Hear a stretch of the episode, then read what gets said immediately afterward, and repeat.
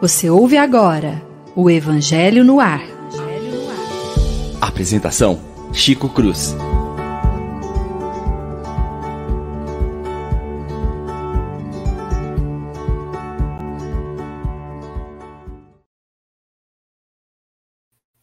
Muito bom dia, prezados e queridos amigos da Rádio Idefran. Mais uma vez, com extrema alegria, uma satisfação incomensurável de estar com todos os amigos presentes mais uma vez neste sábado para darmos prosseguimento ao estudo do Evangelho segundo o Espiritismo. Bom dia, Lívia. Bom dia, Chico. Bom dia, amigos. Que os nossos ouvintes tenham uma manhã muito feliz de reflexões positivas. Obrigado, Lívia. Bom dia, William. Bom dia, meus amigos. Bom dia a todos. Bom dia aos nossos ouvintes. Uma manhã de sábado abençoada para todos nós. Obrigado, William. Bom dia, Leon. Bom dia, Chico. Bom dia aos nossos ouvintes. Quero fazer um bom dia especial. Hoje é o dia 27 de fevereiro de 2021. Vou dedicar esse programa especialmente para minha tia Maria Eunice, que está voltando à parte espiritual na data de hoje. A gente teve a notícia hoje às seis e meia da manhã. Os irmãos aqui já fizeram as, as apresentações. Eu peço para toda a família que é a audiência cativa do programa, meu pai, as filhas dela, todas que acompanham a audiência do Evangelho no ar, eu considero esse momento nosso aqui um culto, né? Um culto no ar, né? a gente, na verdade, faz um culto no ar para os nossos ouvintes. E hoje eu dedico especialmente para ela, que era minha vizinha, fazendo aniversário um dia depois de mim, tinha um carinho especial muito grande comigo. E ela está nesse momento voltando à parte espiritual, depois de 73 anos nessa existência. Cumpriu com muita alegria a imagem que a gente tem dela, então eu dedico esse programa especialmente para ela. Vou fazer com os amigos aí, com, com alegria cristã de quem está sabendo que ela está voltando para a parte espiritual. Obrigado, gente, e bom dia para todos. Obrigado, Leon. Com toda certeza, todos nós estaremos vibrando para que a sua tia querida possa estar amparada pelos espíritos amigos nos braços de Jesus. E antes de iniciar o nosso estudo, eu quero aproveitar esse momento para fazer uma tréplica aqui, né? O Mário estava falando no estudo do livro dos Espíritos agora, né? É, sobre a importância é, dos momentos difíceis que a gente, a gente passa é, nas condições de mediunidade, de trabalho. Então, vamos parafrasear, né? É, Emmanuel para Chico Xavier. Nós já sabemos, tudo passa nessa existência, tudo passa nessa vida. A felicidade e a tristeza. Os momentos de alegria também passam, mas todo o restante passa também. E para que nós possamos dar início ao estudo, hoje estudando o último item do capítulo 2 do Evangelho, né? A instrução dos espíritos, uma realeza terrena. É, esse texto é da rainha, uma rainha de França, foi escrito em Havre, na França, em 1863. E nós vamos, como ele é pequeno, a gente vai fazendo a leitura dos tópicos e nós vamos comentando. Acho que vai é, trazer assim bastante é, orientação, né, a respeito de todos, porque ela fala justamente disso, né, das questões de realeza na Terra, que a gente vai fazer uma correlação aí. Ela começa dizendo assim: quem melhor que eu pode compreender a verdade desta fala de nosso Senhor? Meu reino não é deste mundo. O orgulho fez que eu me perdesse na terra. Quem, pois, compreenderia o vazio dos reinos terrenos se eu não o compreendesse? O que levei comigo da minha realeza terrena? Nada, absolutamente nada. E para tornar-me a lição mais terrível, ela não me acompanhou nem até a tumba.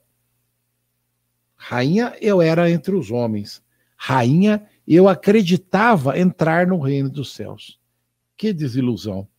Que humilhação quando, em lugar de lá ser recebida como soberana, vi acima de mim, mas muito acima, homens que eu acreditava muito pequenos e que desprezava, porque não eram de sangue nobre. Ó, oh, o que então eu compreendi da esterilidade das honrarias e das grandezas que se buscam com tanta avidez na terra? Eu vou fazer um comentário inicial, depois eu vou passar para a Lívia. o texto nos chama a atenção, já assim, de entrada, né? Na fala dela, o orgulho fez eu me perdesse na terra. E depois ela, no meio, ela diz assim: que lição terrível que não me acompanhou nem até a tumba. Ela se descobriu miserável logo depois que desencarna. É, pequena, ela chegou nos céus, né, no plano espiritual, e pequena ela descobriu que era. Esse início de texto, eu vou fazer um link aqui, nos lembra falar da realeza de Jesus, realeza moral, realeza ética, e a diferença entre a figura do Cristo e a figura de uma rainha de França. Ele, de estirpe nobre, moral e ética, o Cristo, nosso irmão mais velho. Ela, que se achava muito na terra, se descobriu extremamente pequena. Lívia. Chico, o seu comentário e a leitura feita do comentário de, da Rainha de França nos leva a pensar na, nessa capacidade de Kardec de estruturar o capítulo de uma maneira a nos dar grandes lições. Nós devemos lembrar que o primeiro item trabalhado nesse capítulo foi uma reflexão em torno do diálogo de Pilatos com Jesus. Quando Pilatos pergunta a Jesus, né? Mas tu és então rei, rei dos judeus? E ele vai dizer: Não, meu reino não é deste mundo, porque se fosse deste mundo, os meus ministros entrariam em curso para impedir que eu caísse nas mãos dos judeus. Primeiro item que foi trabalhado foi esse: o diálogo entre Jesus e Pilatos e essa noção que o Cristo nos trazia de um reino novo, diferente, que não era temporal, não era transitório. Allan Kardec avança depois fazendo uma análise sobre a realeza do Cristo, nos dizendo que ela não foi uma realeza humana no seu sentido formal. Ele não nasceu num berço de ouro, ele não era um herdeiro de um, de um rei, ele não era um príncipe do ponto de vista material formal. Tanto que ele nasce na simplicidade de uma manjedoura e vai conviver com as mais singelas das pessoas. Mas a realeza do Cristo, como você colocou, uma realeza que se destaca diante dos olhares atentos para a sua vida, é a realeza moral, pelos princípios que ele nos deixou, pelas lições que ele nos passou, pelos exemplos com que ele deu robustez a cada lição que nos deu. E Allan Kardec, ao fazer essas análises, ele tem o cuidado depois de trazer uma outra faceta de reflexão para nós entendermos melhor tudo que foi tratado nesse capítulo, que é uma que ele coloca contido instruções dos espíritos, uma realeza terrena. Então ele traz uma comunicação de alguém que tinha sido no mundo uma rainha no seu ponto de vista formal, nascido num berço de ouro, bafejada pela púrpura, pelo poder, aclamada pelo povo, dispondo de fortunas, sendo servida por milhares de criaturas, então, é a instrução que nós conseguimos receber do diálogo que este Espírito nos dá é uma instrução muito profunda, porque ela começa dizendo: Olha, rainha eu fui no mundo, mas que ilusão, porque ela julgava, por ter sido rainha no mundo, que isso seriam credenciais para que ela desfrutasse de paz, de equilíbrio, de serenidade no mundo dos espíritos. Mas ao chegar na vida espiritual, ela compreendeu que os bens materiais serviam apenas àquela experiência material ela que tinha sido rica no mundo, se sentia pobre em espírito, então ela entendia a fala do Cristo. O meu reino não é deste mundo. Então é muito interessante pensar, quando ela nos traz essa comunicação, quantas reflexões, quanto conhecimento ela adquiriu com a própria experiência e quanto a experiência dela nos vale.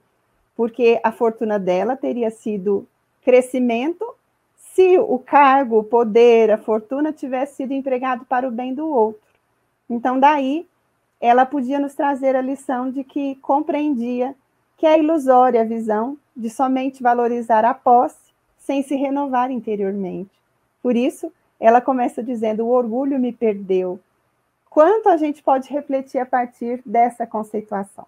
Então, a sabedoria de Kardec, ela é sempre muito, ela se destaca quando nós analisamos a forma com que ele estrutura cada capítulo de O Evangelho segundo o Espiritismo. É, é uma realidade, né? Você fez uma, uma, um paralelo entre as primeiras lições do capítulo e esse último, quando é, Jesus disse que o meu reino é desse mundo. Mas essa sua ligação, vale a pena a gente pensar, eu passar para o William, é pensar o seguinte: quantos de nós vivemos no mundo irreal, numa realeza materialista, apesar de não ser realeza, né? No sentido é, de condição monárquica, né? Mas a maioria de nós hoje é, flutuamos no mundo. Nós damos tanto valor às coisas da matéria que a maioria de nós se sente verdadeiros reis, príncipes. E não é isso que a realidade tem nos mostrado à luz do evangelho de Jesus. Não é a luz da doutrina espírita, não. É a luz do evangelho de Jesus. Nós precisamos entender a fala dela no início. O orgulho me perdeu. É por aí que eu acho que a gente deve pensar e raciocinar esse processo. William.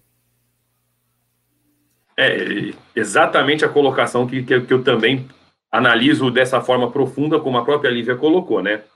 Nós temos que, primeiramente, como a própria Lívia falou, ele encerra o capítulo 2, o codificador, colocando nada menos, nada mais do que um testemunho próprio daquele que adentra no mundo espiritual, que vamos lembrar como é, uma parte histórica. A realeza no mundo antigo, ela era divina. Os seres que eram reis, eles eram outorgados, entre aspas, como semideuses. Ora, eles eram seres especiais da criação. E quando Jesus vem, e aí nós estamos estudando é, é, é, o Evangelho, nós estamos exatamente estudando isso, que a verdadeira realeza, ela não se dá pelo tesouro, ela não se dá pela sua consanguinidade, ela se dá pela sua moralidade. Jesus é nosso irmão mais velho, pois ele é o espírito mais alto, mais perfeito da envergadura que nós o conhecemos. Por isso que a responsabilidade da terra foi dada diretamente ao Pai, à mão do Cristo, para que ele cuide de nós, porque ele é o caminho, a verdade e a vida. Então, quando nós vemos um testemunho de uma rainha na terra, que ao adentrar no mundo espiritual não leva nada, nenhum de seus bens e nem mesmo aquela realeza que se dizia divina, colocada pelos seus pais e pela própria nação. A população acreditava, nós seguimos os nossos reis na antiguidade porque achávamos que ele tinha contato direto à divindade. E aí, judiciosamente, no final do capítulo 2, Kardec põe exatamente um testemunho fidedigno de uma rainha que adentra o mundo espiritual e de lá não leva nada. Chegamos aqui simples, ignorantes, e vamos sair daqui apenas com aquilo que nós construímos moralmente, ao bem que nós fizemos ao próximo. Os bens materiais, daqui não levaremos nada. Por isso que eu acho muito importante a gente sempre lembrar: nós nunca fomos propriedade de nada que nós temos. Nós somos possuidores, porque daqui nós não vamos levar nada. Basta que a gente seja uma, uma reflexão um pouco singela, me desculpem, mas nós não vamos levar daqui Nada, porque o mesmo ouro que eles usaram há mil anos é o mesmo até hoje. A forma atômica da Terra é a mesma. Ninguém nunca saiu daqui com uma pedra. As águas que nós bebemos aqui são as mesmas que os dinossauros beberam. Nem isso nós levamos. Nós levamos aquilo que nós nos tornamos como seres. E uma coisa que é muito interessante, como você mesmo falou, Chico, essa realeza.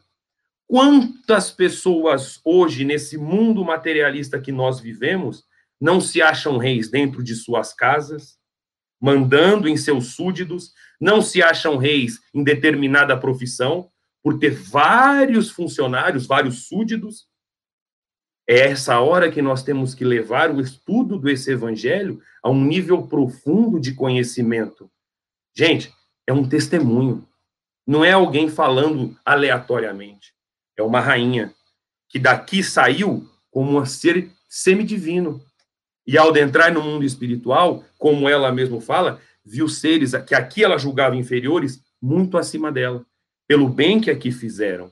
Então, quando nós analisamos esse final desse capítulo 2, foi exatamente para que ele tocasse o nosso coração, para que nós entendêssemos, é claro, entender a realeza do Cristo, ele é muito acima de nós, mas entender alguém como nós, que passou na terra e errou, que muitos são reis dentro dos seus tronos fictícios e tem que lembrar que daqui não vão levar nada, só o bem que fizeram.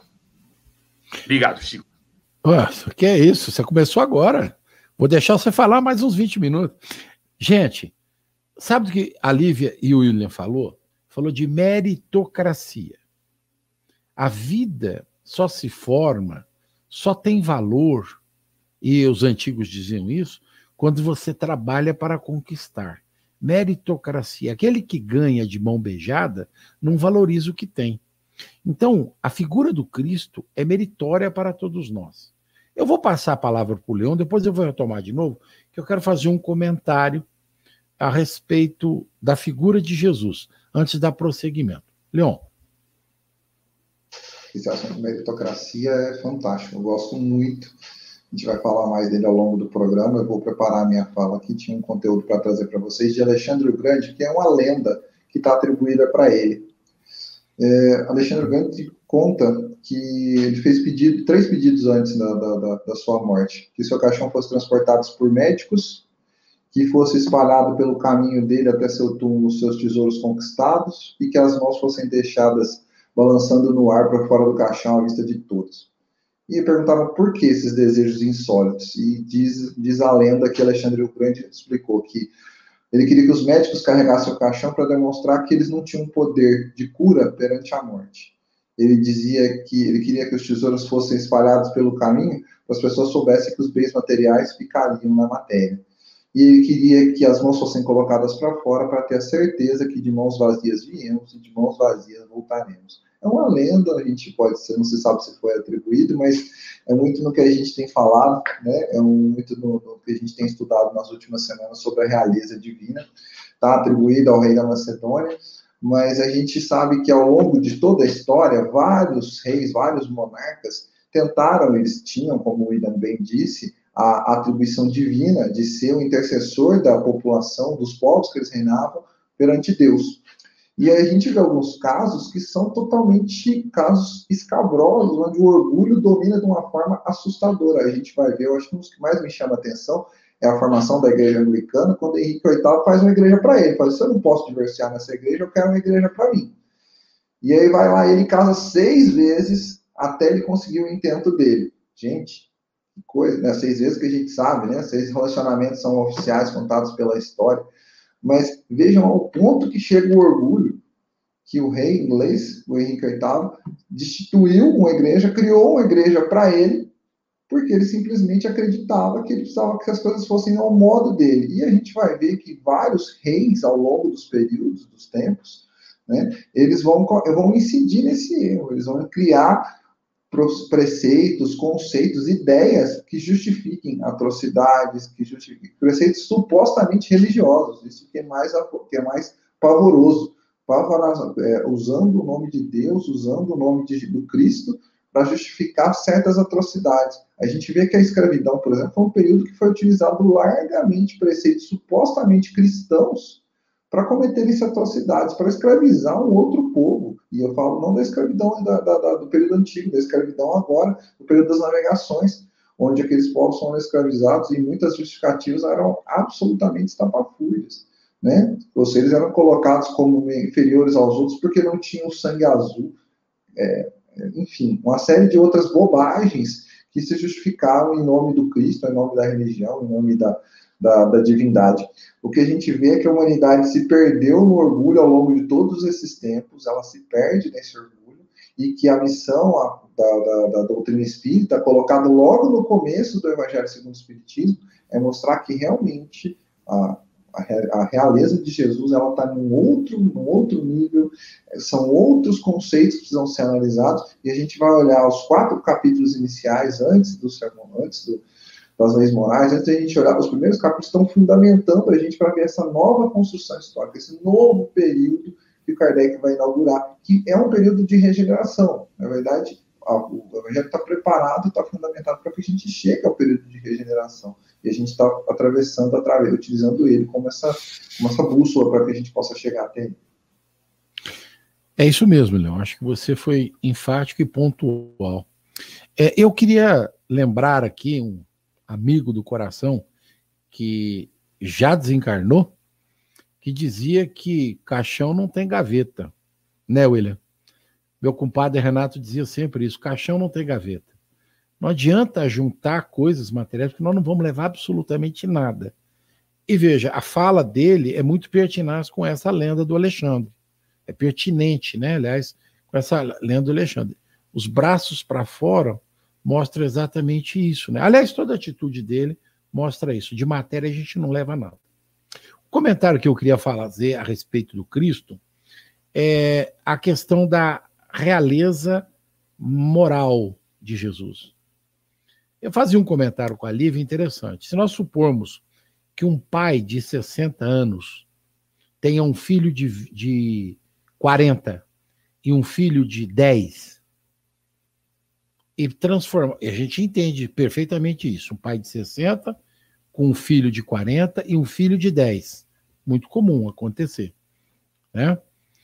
O filho de 10 vai olhar o irmão de 40 com que olhar? Já sabemos.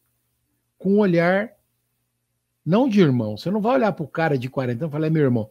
Você até pode falar, mas na hora que ele fala, menino, não faz isso, você vai ver um pai, porque essa é a noção que a maioria tem.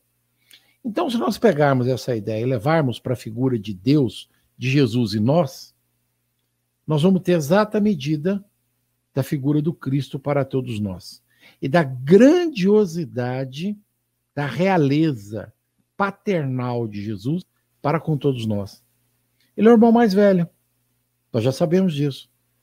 É, Deus criou espíritos ignorantes, cresceram, aprenderam, evoluíram. Jesus também. Nós estamos no caminho, conforme ele nos ensinou. Ele disse: Um dia fareis o que faço e muito mais.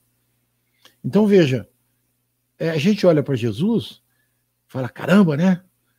O Cristo é o nosso farol, é a luz que ilumina o nosso caminhar, é aquele que nos dá as, as diretrizes, as regras para alcançarmos o objetivo maior, que é chegarmos até Deus. E é verdade. Nós olhamos para ele com todo o carinho do mundo, com o carinho paternal de filhos amorosos. Somos irmãos, mas é como se fôssemos filhos de Jesus, porque ele nos trata com todo esse carinho, esse amor. Parece um pai, né? Mas ele diz: bom é o pai que está nos céus, né? É, dando prosseguimento aí no Evangelho, a rainha de árvore diz assim: para se preparar um lugar nesse reino é preciso abnegação, humildade, caridade em toda sua celeste prática, benevolência para com todos. Não vos perguntam quem fostes, qual posto ocupastes, mas o bem que fizestes, as lágrimas que enxugastes. Ó oh, Jesus, tu dissestes, teu reino não era deste mundo, pois é preciso sofrer para chegar ao céu. E os degraus do trono não vos aproximam dele. São os atalhos mais penosos da vida que para lá conduzem. Portanto, procurai a estrada do céu entre os abrolhos, entre os espinhos, e não entre as flores. Por falar em flor, Lívia. Obrigado, Chico. É, à medida que os colegas falavam, eu ia pensando no que Jesus nos ensinou e nós podemos sintetizar o que foi dito da seguinte maneira: quando nós partimos do mundo, nós não levamos nada do ponto de vista material, mas nós levamos muito do ponto de vista espiritual. Porque, em verdade, nós no mundo nós herdamos coisas, herdamos uma bagagem genética de uma família, herdamos referências culturais, mas em espírito nós somos herdeiros de nós mesmos. Por isso, o que mais importa em espírito não é o cargo que nós ocupamos no mundo, o berço que nos acolheu, ou como nós fomos aclamados perante a população. O que importa em espírito é como eu fui no meu dia a dia, o que eu construí, o bem que eu semeei, o aprendizado que eu fiz, como eu enfrentei os desafios cotidianos. E você falava muito bem que Jesus é essa luz a direcionar os nossos passos, e eu fiquei pensando, mais uma luz que se fez tão próxima porque ele esteve entre nós e nos ensinou de uma maneira tão delicada a pensar na, nas grandes referências de ações felizes, E eu estava me lembrando uma parábola que todos conhecem, que é a parábola do rico insensato, que ele dizia, né? O homem que foi produzindo, produzindo, e de repente teve muito sucesso na produção. Aqui eu estou falando com as minhas palavras, quer dizer, o que ele plantou deu consideravelmente de forma abundante, e ele, quando viu aquilo, falou: Mas onde eu vou guardar tudo isso? Os meus celeiros não dão para isso. Então, ele teve a ideia de destruir os celeiros dele, construir outros e guardar tudo, porque agora, ah, já não preciso trabalhar, vou me refestelar, vou descansar. E Jesus arremata dizendo: Mas insensato, né? É, naquela noite, a história se encerrava para ele no mundo. E o que tens ajuntado para quem ficará? O grande desafio da vida que nós aprendemos a ter uma atitude construtiva com a doutrina espírita e com o Cristo é de fazer de cada experiência um momento de ascensão. Nunca nós vamos ver Jesus maldizendo as posições humanas, nem vamos ver a doutrina espírita maldizendo as posições humanas. Nós vamos ver o Cristo e o Espiritismo nos ensinando a passar bem por elas. Se a vida nos colocou numa situação de vantagem material, seja porque o nosso trabalho flui bem, porque nós recebemos salários consideráveis ou somos herdeiros nesse ou naquele sentido, temos uma empresa, enfim. Isso deve ser visto para nós como uma escola. É nessa escola que nós devemos ser pessoas melhores. É nesse meio que nós devemos fazer o nosso melhor. Mas se o inverso acontece, nós passamos horas difíceis, de repente, aquele período em que materialmente as coisas não andam tão bem, nós não somos herdeiros de nada, não possuímos nenhuma empresa, nem nada. Temos que lutar dia a dia para conseguir o pão necessário cotidiano. Isso não deve ser visto para nós como uma experiência que nos deprecia, que é menor ou que uma dificuldade, nossa, que coisa ruim. São escolas. Então, quando essa rainha fala, olha, é uma ilusão pensar que as facilidades do trono nos, nos abrem as portas do céu. Não, chega-se a esse reino através das lutas, das dificuldades, porque as facilidades às vezes podem nos iludir. E as horas difíceis, se bem aproveitadas, funcionam como degraus de ascensão. Então, a sabedoria desse mestre, essa luz que se fez tão próxima, é uma sabedoria que já no passado apontava: existem riquezas e riquezas. Mas qual riqueza fica conosco? Seguramente as riquezas imperecíveis. E como elas são conquistadas, elas são doadas por alguém para nós? Não, Deus nos dá os recursos de conquistá-las, porque Ele quer que o filho seja o artífice do próprio crescimento, o livro dos Espíritos e o Evangelho nos diz. Nós devemos desfrutar a alegria de ter feito a conquista, mas também devemos aurir o crescimento durante essa conquista, é, alcançado durante essa conquista. Então, nós podemos daí entender que é sempre oportuno para nós, de vez em quando, voltar os olhos para Jesus e voltar o pensamento para o que Kardec nos ensina, porque não foi casual que ele colocou essa é, comunicação aqui. Ela nos ensina a valorizar o que realmente deve ser valorizado. Nós vamos abrir mão de tudo para viver uma beatitude? Não mas vamos viver com inteligência, com sabedoria, com um bom aproveitamento cada experiência do dia a dia. Mas não vamos nos iludir de que as no... das concessões humanas vão nos credenciar grandes passos espirituais. Isso só vai acontecer se eu me fizer melhor a cada dia, dentro do que eu conseguir. Se eu lutar para ser melhor, para viver melhor, com generosidade, com paciência, com ternura, com a caridade que ela falou, essas são as chaves que abrem as portas da pacificação e da plenitude espiritual. Pois é, Lívia. Você estava falando, eu estava pensando duas coisas. Aquela historinha de Emmanuel, também por Chico, né? Que ele avisa, ele informa o Chico que o único caminho que nós podemos ter, além da disciplina, é o trabalho. E a parábola que você contou, no fundo, ela nos alerta. Não adianta fazer ajuntamentos materiais e pensar em parar de trabalhar. Porque nós somos espíritos no processo de ascensão. E o trabalho é a única chave que nós temos para o crescimento moral. É trabalhar em benefício do próximo, porque assim nós estaremos trabalhando em nosso próprio benefício. Essa é uma questão que nós não podemos jamais nos esquecer, porque isso é meritocracia. É através dela que nós alcançamos a realeza moral, que conforme Jesus nos ensinou. William? Não, acho que já vocês já falaram tudo, né? Ó, só exatamente, é, é, só parafraseando o que a, o que a Lívia colocou também, né? É, nós não somos proprietários de nada. Nós somos é, meramente possuidores. Os mais velhos aqui e os mais velhos ainda já viveram bastante para saber que nenhum reino material dura para sempre. Então, eu acho que assim, os bens materiais que nós temos, quanto mais será dado, mais será cobrado. Quanto mais você tem, eu acho que a pergunta que você tem que vão fazer um dia para você, a sua consciência vai lhe fazer, é quantas lágrimas você enxugou com o que foi lhe dado. E também vão lhe perguntar para os grandes reinados que passaram na terra, como é esse testemunho que a gente vê. Quantas lágrimas você derrumou através do seu reinado. Porque Jesus já falava: quando ao pequenino você fizer, será a mim que você vai estar fazendo. Então, o que, que a gente faz para ajudar o próximo? Exatamente, nós não queremos santidade de ninguém. Somos muito pequeninos ainda para querer santidade. Para ver pessoas que são os grandes avatares da humanidade, que tudo que lhe deem, eles devolvem ao, ao próximo. Nós ainda somos pequenos, é lógico, como diria até é, é, é, Emmanuel, todo mundo pode fazer o que o Chico, faz, Chico Xavier faz. Mas quem vai fazer as escolhas dele? Quem vai fazer aquilo que ele. Quem tem coragem de fazer as mesmas escolhas de Chico Xavier?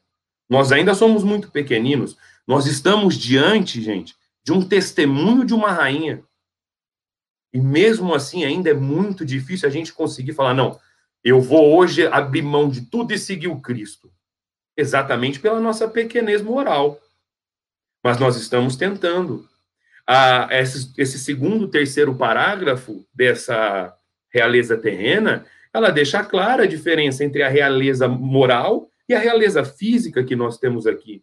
Como os nossos irmãos já colocaram aqui, o Leon, a Lívia e o Chico mesmo, essa realeza física, que muitas vezes foi dado é, como um semideus, como um, um ser divino, uma ligação entre o Pai e a humanidade, essa foi dada pelos homens. E aí sim, como nós falamos, o que eu vou fazer com o bem que foi me dado? Quantas lágrimas eu enxuguei? Como o próprio Leão diz, os reinados, ao contrário, faziam leis para se beneficiar mais, já eram ricos, milionários, já tinham o poder na mão. E ao contrário de enxugar essas lágrimas, faziam mais lágrimas aprisionando e condenando o povo. Quando nós estamos diante do Evangelho, principalmente nós temos que lembrar do Evangelho do amor do Cristo, nós estamos diante de fazer bem ao próximo. É difícil? Concordo, totalmente. E uma coisa que eu acho muito interessante, que não está no Evangelho, está no Obras Póstumas, para quem já leu, ele fala inclusive da questão das aristocracias. O motivo que as aristocracias, tem uma passagem que eu acho sensacional, desculpe os irmãos, é pequenininha, que, que tá, eu até separei aqui que está escrito assim, o motivo para a gente entender, porque nós temos que entender a evolução, que é uma lei de Deus, né? Nós temos os aristocratas e nós tínhamos o, o, o proletariado, né? E está na, na, na, na Obras Póstumas de Allan Kardec. Se a classe superior houvesse podido manter a classe inferior sem se ocupar com coisa alguma, ela ia governado facilmente durante ainda longo tempo. Mas, como a segunda fosse obrigada a trabalhar para viver e trabalhar tanto mas quanto mais premiada se achava, resultou que a necessidade de encontrar incessantemente novos recursos, de lutar contra uma concorrência invasora, de procurar novos mercados para produtos, lhe desenvolveu a inteligência e fez com que as próprias causas de que os da classe superior se serviam para trazê-la sujeita a esclarecesse. Não se patenteia ao dedo da providência? Só resumindo, ou seja, a evolução, a própria evolução que nós temos na nossa sociedade humana, por lei de Deus, que é a evolução, acaba com, com a realeza terrena. Só sobra a realeza moral. Só vamos levar aquilo que somos, não aquilo que temos. Parafraseando para finalizar mais uma vez, nosso, nosso irmão Renatão, caixão, Chico, não tem gaveta. A mais pura verdade, não tenha dúvida disso. E é uma realidade nua e crua. Azar daqueles que não entenderem tal fato, né? Leon. Muito legal ver o William desbravando a história. Né? A gente vê que ele fala que nós somos os historiadores, mas eu acho que a paixão dele pela história é nítida. Toda vez que ele começa a entrar na ramo da história, ele, a gente sente que ele está que ele tá, ele tá se desdobrando para buscar, e isso é muito gostoso de ver. E os ouvintes percebem, viu, William? É muito gostoso quando a gente traz os fatos históricos aqui, e isso vai, vai dando a carinha do nosso evangelho no ar. Mas eu vou trazer um fato aqui que vou jogar para nosso, os nossos ouvintes, que a gente está muito feliz, né, do país todo que tem nos ouvido, e trazer um, um, detalhe que nossos amigos que têm oportunidade de ser celebrante, o Chico faz celebrações de casamento, eu tive a oportunidade de fazer, tem amigos de várias religiões que fazem casamento, e numa, numa das celebrações, preparando uma das celebrações, comentando com o casal, época, eu falei assim, olha, uma das coisas que vão te perguntar quando você estiver naquele outro plano é o que foi feito daquela família que você escolheu. O que foi feito da pessoa que você escolheu para dividir, para compartilhar o lar, e o que foi feito dos filhos que essa família gerou. Como foi sua relação? Porque às vezes a gente fica pensando, quando a rainha menciona do que vai, do que vai ser perguntado naquele momento onde você chega, quando você faz a mudança do plano, a principal pergunta é como você praticou a caridade no lar? Com aquelas próximas, com os próximos mais próximos do teu dia a dia. Porque às vezes a gente pensa numa caridade do Cristo e aí a gente pensa assim, a partir de amanhã eu entro numa vida uma, uma vida de monge, eu vou orar o tempo todo, senão vou ver uma vida caridosa. Mas espera aí, você já tem dentro desse plano, nesse processo evolutivo, a oportunidade de evoluir dentro do seu lar. A oportunidade de praticar o amor, de praticar a caridade com aqueles que a vida te colocou. E aí eu vou fazer uma, vou contar uma historinha bem curtinha, que quem contou várias vezes no nosso centro, na Casa Espírita que eu frequento, no Padre Vitor, foi o Dr. Flávio Freiria, Freiria, que é advogado, colega de profissão do Ilha, lá de patrocínio, foi presidente do OAB, e é nosso irmão, trabalha lá na, na casa, nas Casas Espíritas em patrocínio paulista, muito amigo do Felipe Salomão. Flávio me contou uma história na, na, no Padre Vitor, que uma senhora tinha um marido que era um ébrio, ele bebia frequentemente, o casamento há muitos anos, ela cuidou desse marido por muito tempo. Um dia o marido cai doente, e a mulher suportou tudo, a vida dele na, na, na bebida, chegava tarde em casa, e ela sempre suportou tudo, com toda a pressão da família. Ela falou assim: não, eu casei, eu vou cuidar dele, eu vou suportar tudo isso pelo nosso casamento. Temos filhos, e por fim ela lidou com ele até o dia que ele ficou doente. E ele passou muitos anos doente, foi um marido ausente, foi um pai ausente, e ela, mesmo assim, ela cuidou dele o tempo todo. Ah, é o pai dos meus filhos, eu vou cuidar, não, eu tenho que dar esse suporte, é o pai das crianças, eu vou cuidar desse, desse homem aqui, mas ele nunca foi um marido presente, não, eu vou cuidar dele. E aí esse moço, esse, esse senhor desencarna, ela cumpriu a tarefa o tempo todo junto com ele, ele desencarna, e passado um determinado tempo, ela vai desencarnar, chegando ao plano espiritual, conta nessa história que vou perguntar o que, que a senhora fez na, na, na sua, na sua família. Que a senhora escolheu, que a senhora fez o planejamento. Ah, eu fiz tudo, tudo. Cuidei dos filhos praticamente sozinha, cuidei do marido sozinho, meu marido era sempre ausente. Mas a senhora cuidou do marido? Cuidei. Nossa, ele nunca foi um marido presente, mas eu cuidei, todo, tudo que eu podia fazer, eu cuidei. Tudo que eu podia fazer, ele ficou muitos anos doente, acamado, mas eu cuidei dele e tenho minha consciência tranquila. Mas consciência tranquila por quê? Não, porque nenhum vizinho pode falar, porque nenhum familiar pode falar, e os filhos não podem falar que eu cuidei do pai deles. Eu fiz o que toda a sociedade viu, todo mundo viu, então eu tenho certeza que eu fiz o que tinha que ser feito. E o espírito fala assim para ela, na hora que ela está recebendo, é interessante a senhora ter feito, a gente dá os parabéns pelo trabalho, cuidou do seu lar, mas a gente já vai preparar o plano reencarnatório e a senhora vai voltar para o plano espiritual e vocês vão ter a oportunidade de conviver novamente. Nós, nós todos assim, principalmente a senhora e o marido. Ela falou assim, meu marido de novo. Né? Nós vamos ser um casal novamente. Né? E aí o espírito fala assim, vai, vai ser um casal novamente. Só que dessa vez a senhora vai fazer tudo por amor. E não para saber o que a sociedade está pensando. Né? E sabe o que a gente faz por amor? Sabe que a gente não faz preocupado com o que os filhos vão falar? Porque, né, eu vi muitas vezes as pessoas, a gente na, na, casa espírita, quando vai fazer um trabalho assistencial, quando vai fazer uma visita, Algumas pessoas falam assim, ah, eu tenho que carregar essa cruz, eu preciso, ah, eu carrego essa Olha o perigo, se a dona Maria estiver ouvindo esse, esse programa, ela vai falar que ela já carrega a cruz, né? Se ela estiver falando, eu carrego essa cruz, eu não posso jogar minha cruz no fogo. Eu ouvi muitas vezes isso nas visitas ali no, no, no entorno da Casa Espírito Francisco Paula Vitor. Não, mas eu, eu tenho, tenho um chamado de estorvo, eu carrego esse estorvo. Poxa, mas espera aí, será que esse é o lar que você quer fazer? É dessa forma que você quer conduzir o lar? E principalmente, é esse o caminho da evolução que vocês estão procurando? Um chamando o outro de estorvo, de cruz, ah, não posso separar, não tem para onde ir, onde vão. Poxa, será que não dá para corrigir esse caminho? Não dá para aproveitar essa oportunidade?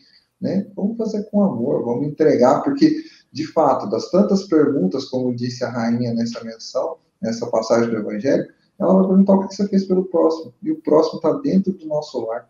Muitas vezes a gente está abandonando esse próximo, a gente está saindo para atender os próximos fora de casa, e os filhos, os pais, isso é muito importante, né?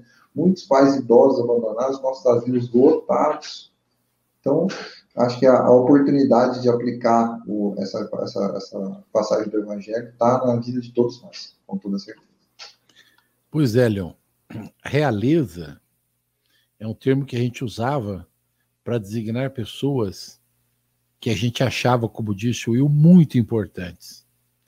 Mas quem mais importante que a minha esposa, que é meu pai, minha mãe, meus irmãos? E olha que Jesus deu exemplo disso inúmeras vezes. Né? Há quantas historinhas que nós sabemos. Quem são meus irmãos? Quem, quem é minha mãe? Jesus estava mostrando a realeza moral dele junto aos próprios entes amados. Sangue, carne da carne, como a gente costuma dizer.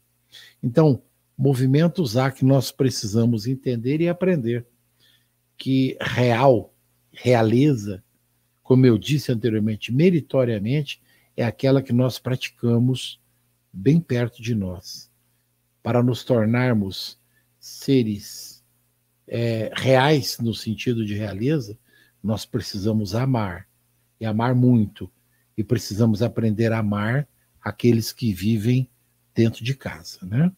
Essa é uma realidade. Para encerrar, o texto termina dizendo assim: Os homens correm atrás dos bens terrenos, como se pudessem guardá-los para sempre. Mais ilusão. Logo percebem que se agarraram a uma sombra e negligenciaram os únicos bens sólidos e duráveis, os únicos que lhes têm proveito na celeste morada, os únicos que podem abrir-lhes o acesso dela. Tende piedade daqueles que não ganharam o reino dos céus. Ajudai-os com vossas preces, pois a prece reconcilia o homem com o Altíssimo.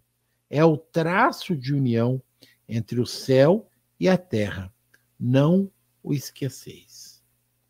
E nós precisamos sempre nos lembrar que esses dois últimos parágrafos do, do texto fazem menção aos dois movimentos, o material e outro espiritual, né? O da terra é, olha, cuidado com as ilusões materiais, né? Abram os olhos, porque da matéria nada se leva. E para que você possa entrar no reino dos céus, ela recomenda duas coisas: trabalhar em benefício do próximo e orar, porque oração nos liga ao Altíssimo. Correto, Lívia? Corretíssimo, Chico. É, a modo como ela encerra um capítulo é um convite à nossa mudança de atitude, né?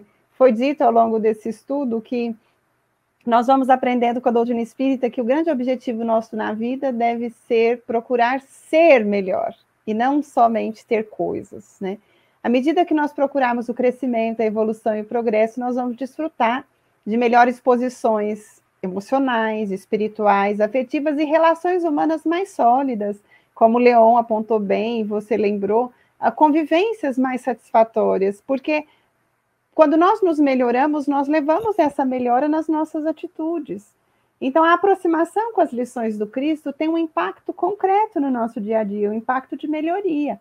Quando nós começamos a pensar em termos de por que é importante amar o próximo, amar na forma de cortesia, de generosidade, de gentileza, Amar às vezes na forma de perdão, de desculpa de um problema, de relevar uma dificuldade. Amar na forma de solidariedade, na forma de gentileza, de fraternidade. Torna o nosso cotidiano melhor. Então, Jesus, eu gostaria de lembrar uma frase que sempre me leva a pensar na profundidade das nossas escolhas, das consequências dos nossos atos. Ele diz, é uma lei da vida, né? A cada um segundo as próprias obras. Quando Jesus diz isso, ele não diz a cada um segundo a obra alheia. Eu vou receber conforme minha mãe fez, conforme meu pai, meu irmão, não. A cada um conforme as próprias obras. Então, se nós vamos receber consoante as nossas obras, não será medida de inteligência e de sabedoria fazer boas obras. Procurar ter uma atitude de obras construtivas. Às vezes nós nos apoiamos muito no fato de ainda sermos deficitários em certas ações ou não tão evoluídos para ficar estacionado. Ah, mas eu ainda tenho que progredir e a gente para. Mas a atitude que a doutrina espírita faz conosco e o Cristo é uma atitude de convite para uma ação construtiva. Eu reconheço que tenho limites, mas eu não preciso parar nos meus limites. Eu devo reconhecer que eu ignoro nesse ou naquele sentido alguma coisa, mas eu não devo me contentar com a minha ignorância. Eu preciso reconhecer que talvez ainda esteja a quilômetros de distância de um amigo nesse ou naquele sentido de uma ação no bem, mas isso não deve me, me desestimular de querer agir construtivamente, porque se eu ignoro, o convite é que eu aprenda.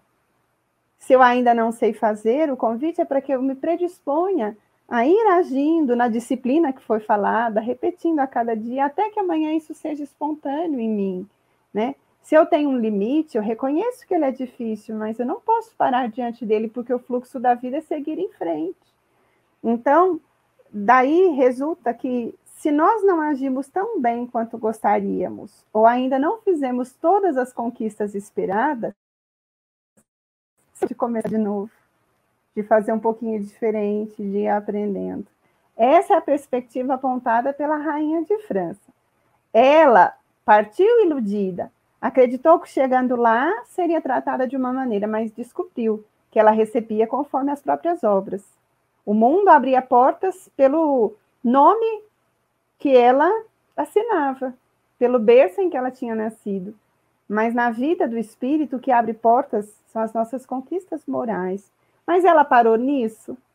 Eu acredito sinceramente que não, porque quando ela vem dizer toda essa reflexão, que é meio um diálogo com Cristo também, ela diz: Ah, Senhor, né? Para fazer a mudança, o que abre portas nesse reino, é o bem que a gente faz, as lágrimas que a gente seca, indica que ela estava num processo de renovação de si mesma. Então, que as nossas ações sejam no dia a dia, na simplicidade do dia a dia, ações voltadas para algo melhor aprender um pouquinho mais, fazer melhor o que nós já fazemos, realizar de uma forma diferente o que precisa ser mudado, trabalhar por parcerias sólidas, por parcerias respeitosas, entre amizades, é, convivência respeitosa e fraternal com aqueles que nos rodeiam, para que as obras gerem causas e consequências positivas. É bem verdade, Lívia, que a maioria de nós tem muita dificuldade em perceber e entender exatamente isso que você colocou. É, nós nos relacionamos, fazemos parcerias, assim como Jesus fez parcerias, fez com 12 apóstolos.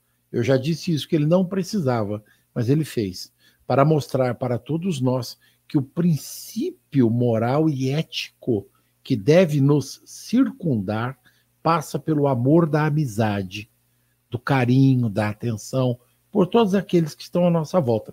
Isso também é realeza moral. Isso também deve nos chamar a atenção. William. Exatamente, Chico. A gente, é, finalizando essa, esse final do capítulo 2, né?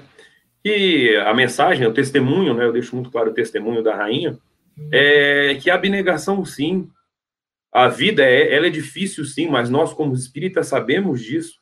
Se estamos aqui, é ainda pelas nossas imprevidências, pelos nossos erros do passado. Infelizmente, estamos aqui para melhorar. Se nós tivéssemos já essa compreensão, nem aqui nós estaríamos. Ainda erramos diariamente, ainda é muito difícil a gente realmente ser o exemplo, né? Mas eu acho que é, é, eu tento, na minha vida, corrigir meus erros diários, sabe? Melhorando. Eu acho que eu sou, como a gente sempre fala, eu sou a melhor, melhor perfil das minhas últimas encarnações, por isso que eu estou aqui hoje. Ainda sou muito falho, meu Deus do céu, sou até advogado. Pensa. Então, ainda tenho muita coisa para arrumar. É difícil, eu sei disso. Mas é um dia de cada vez. Eu acho que esse testemunho que a gente pega da rainha é muito impressionante. Porque quando a gente fala de abnegação, de fala, pô, a gente tem que ser ao próximo, fazer os. Pô, mas é tão difícil. É, é sim, por isso que eu li. Porque nós até hoje não aprendemos. Quando nós falamos da prece, de fazer a prece, é hora de a gente conversar com o nosso pai. É o nosso momento de ligar para ele, de falar com ele. E lembre-se, como está no Evangelho de Lucas, né, capítulo 12, versículo 2 e 3, se não me falha a memória, que tudo que a gente fala nos nossos pensamentos, os espíritos escutam. Então, até eu não falar o mal já é um bem que eu estou fazendo. Quando eu não falo mal de já é um bem que eu estou fazendo. Se eu não faço uma fofoca de uma pessoa, é um bem que eu estou fazendo. Se eu entendo o erro de uma pessoa, é um bem que eu estou fazendo. É difícil? Com toda certeza, estamos reencarnados num planeta hoje ainda de prova e expiação. Não é fácil. E aí é o que o Chico falou. O que nos mantém aqui é a nossa união. São os amigos, os irmãos que Jesus coloca na nossa encarnação. Por isso que, por mais difícil que seja, nós temos sempre ombros, irmãos e amigos que nos colocam no caminho de novo. A espiritualidade maior está conosco todos os dias. A rainha passou por tudo o que passou pelas suas próprias escolhas, mas em momento nenhum está escrito ali que ela foi desamparada pela espiritualidade maior. Ao contrário, ela foi amparada e acolhida, entendido o seu erro, abraçada e amada, que é isso que Jesus nos faz. Nos ama a todos, assim como Deus. Eu gosto muito da passagem que estuda do livro dos Espíritos sobre os reinos, que deixa claro que Deus ama da mesma forma a, a, o princípio inteligente que ainda está reencarnando como ama os anjos. A diferença é como nós vamos moralmente entender esse amor. Por isso que a prece é tão importante. A prece ela deve ser diária, porque a gente tem que conversar com o Pai diariamente, porque pelo menos eu tenho problemas e agradecimentos diários. Então todo dia eu sento um certo determinado horário, primeiramente para agradecer mais um dia nessa encarnação, porque Deus me dá uma página em branco para que eu possa escrever de novo na linha da minha vida e que eu possa melhorar aquilo que eu fiz. E dois, para pedir, porque eu sou falho ainda demais. Então, quando a gente pega esse testemunho, que a gente possa levar para nós, e por mais difícil que seja, ela foi amada e amparada, porque Deus é todo o amor do universo. Obrigado, William. É verdade. Leon, ó, já vou avisando. Nós só temos quatro minutos para terminar o programa, hein? Então, que nem aconteceu na semana passada, Adrão. Seus comentários finais e suas despedidas. Vou, vou aproveitar, né, que eu vou fazer. Eu acho que a gente tem, o William e a, e a fizeram essa menção, e talvez na, na, na, matéria a gente tenha poucas oportunidades de encontrar momentos divinais, momentos divinos, onde a gente sabe que está se aproximando de Deus. Às vezes, quando a gente se encontra, por exemplo, com um amigo de longa data, quando a gente vai até a beira do mar, e a gente vê aquela infinidade, fala quando a gente está próximo de Deus. Algumas oportunidades, alguns momentos na vida são verdadeiros, são experiências do que a gente, um pouquinho do que a gente vai viver na vida espiritual.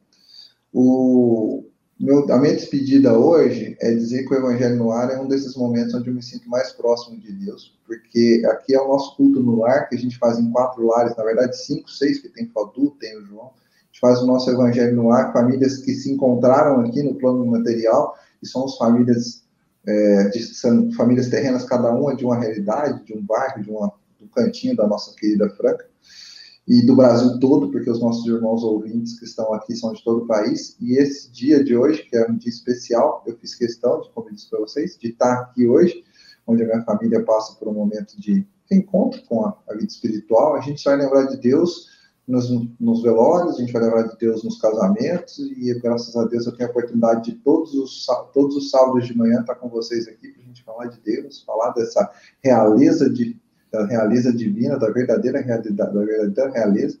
Então, eu agradecer a todos por essa oportunidade, aos nossos ouvintes que estão aqui hoje, que a gente possa ter, perceber os momentos onde a gente está vivendo a vida, a nossa vida espiritual, a verdadeira vida, a verdadeira realeza das nossas vidas. Que a gente possa perceber e, ao final de tudo, como a gente sempre faz aqui, agradecer muito. Então, agradeço a todos por mais essa oportunidade. Um abraço a todos. Obrigado pelo sábado maravilhoso estão me proporcionando. Obrigado, meus irmãos. Obrigado, Leão. Um abraço a toda a família. Saiba que nós estamos vibrando. Lívia. Chico, cada mensagem do Evangelho, quando eu abro o Evangelho, eu penso que é um convite. Um convite a quê? A uma vida melhor. À medida que nós somos esclarecidos, nós somos convidados a utilizar o esclarecimento a favor de nós mesmos. Então, o que eu poderia e gostaria de desejar é que, que as reflexões dessa manhã possam render frutos de sabedoria, de paz, de realização para cada um de nós. Não paremos nas dificuldades ou naquilo que nós não conseguimos fazer ainda, mas lutemos por conseguir fazer algo novo e melhor. Então, a experiência era da Rainha de França. Mas quando Kardec a colocou ali é porque ela nos ensina alguma coisa. Ela nos ensina a procurar ser melhor a cada dia. Então, que todos possam ter um excelente dia e uma semana ainda muito melhor. E muito obrigada a todos que nos deram a gentileza da atenção nessa manhã. Obrigado, Lívia. Muito gentil da sua parte. William. Só agradecer, porque o horário está apertado também. Para mim, é, tá com a minha família aqui. Esses irmãos que eu escolhi, que eu pude escolher para estar tá do meu lado, é ímpar, né? É, fazer o quê? Vai ter que me aturar, não adianta. Estou te aturando, estou te aturando. Agradecer a cada ouvinte que está conosco, que faz, é, que faz com que tudo isso aconteça. É um evangelho no ar, mas é um evangelho na casa de cada um. E eu tenho certeza, eu posso falar com o coração, que, para mim, eu sou o maior beneficiado desse estudo. Então, agradecer a todos, tenham um bom final de semana, que Jesus abençoe cada um de vocês. Mais uma vez, obrigado, Chico, obrigado, João, e um beijo a todos, fiquem com Deus. João, meu querido, suas despedidas. Menos de um minuto, hein? É, tem que ser rápido, porque tá, tá apertada. Mas eu queria agradecer a todo mundo aqui, é, toda a oportunidade de poder estar tá trabalhando junto com vocês é, nesse programa e em outros tantos aqui da rádio. É sempre uma honra. Obrigado, João. Feliz final de semana para você. Prezados amigos da Rádio Defran, um abraço de todos nós. Que Jesus abençoe. Uma excelente semana. A Rádio Idefran apresentou o Evangelho no Ar. O Evangelho no Ar.